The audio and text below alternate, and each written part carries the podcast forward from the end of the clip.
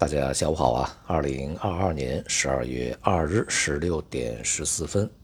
今天的国内 A 股呢是连续第二个交易日震荡走低，在前期啊连续上涨以后呢，市场开始出现这个比较明显的啊获利回吐。不过呢，从整体的状况上来看啊，这个市场里面的个股呢还是上涨的多一些啊，主要是地产呢、金融啊，在今天表现是比较弱，对于大盘呢起到了压制作用啊。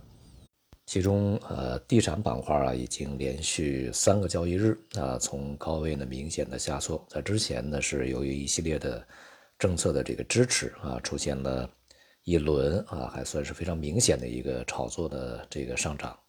但就像我们在之前反复所讲的啊，这个地产行业当前的一系列政策啊，只是支持它呀，不要去出现太过重大的一些风险啊。以阻止呢这个整个的风险从地产行业啊向其他的行业去蔓延，尤其是金融行业、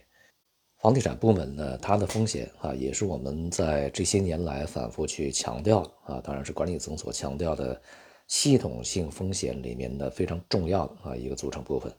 但是呢，就是呃阻止风险的集中爆发和蔓延，那么是否就意味着整个地产行业在未来？呃，会恢复到一个这个强劲的态势呢？显然是不会的啊。目前呢，其实需求是一个非常大的问题，在整个对于地产行业的政策基调已经非常稳固的情况下，市场的预期啊也在发生重大的转变。那么因此呢，未来这个地产板块啊，它的上涨空间啊，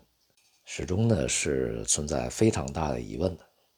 并不适合于啊作为一个长期配置的一个。这个板块存在啊，当然今天呢也有一些这个市场里面比较有意思的八卦传闻啊，铺天盖地。那么虽然呢这里面呢这个也有很多戏谑的成分啊，但是呢也可以能够折射出市场对于这样的一个行业里面的一些企业也好啊，现在的形势也好啊，一种相对不那么积极的看法。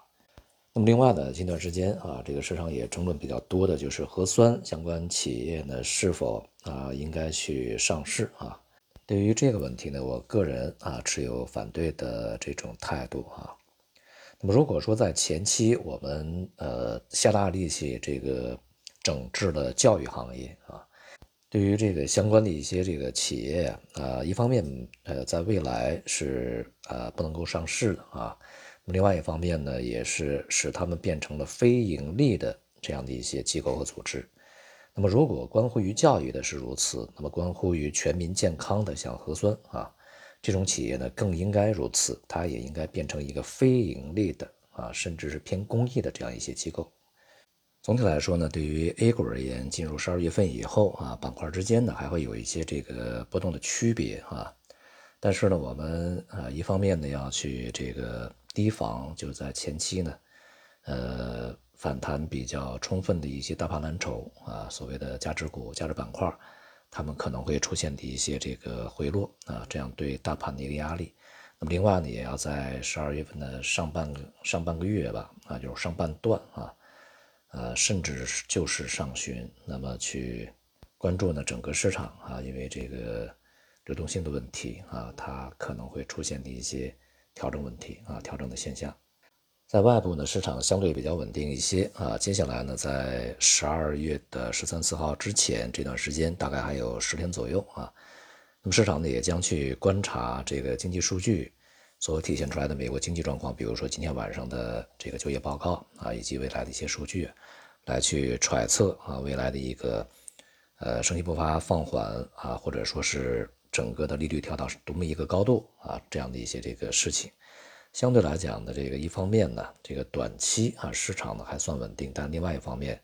呃，像欧美股市啊，上方空间已经非常小啊，那么也随时面临着这个回落的这种可能性，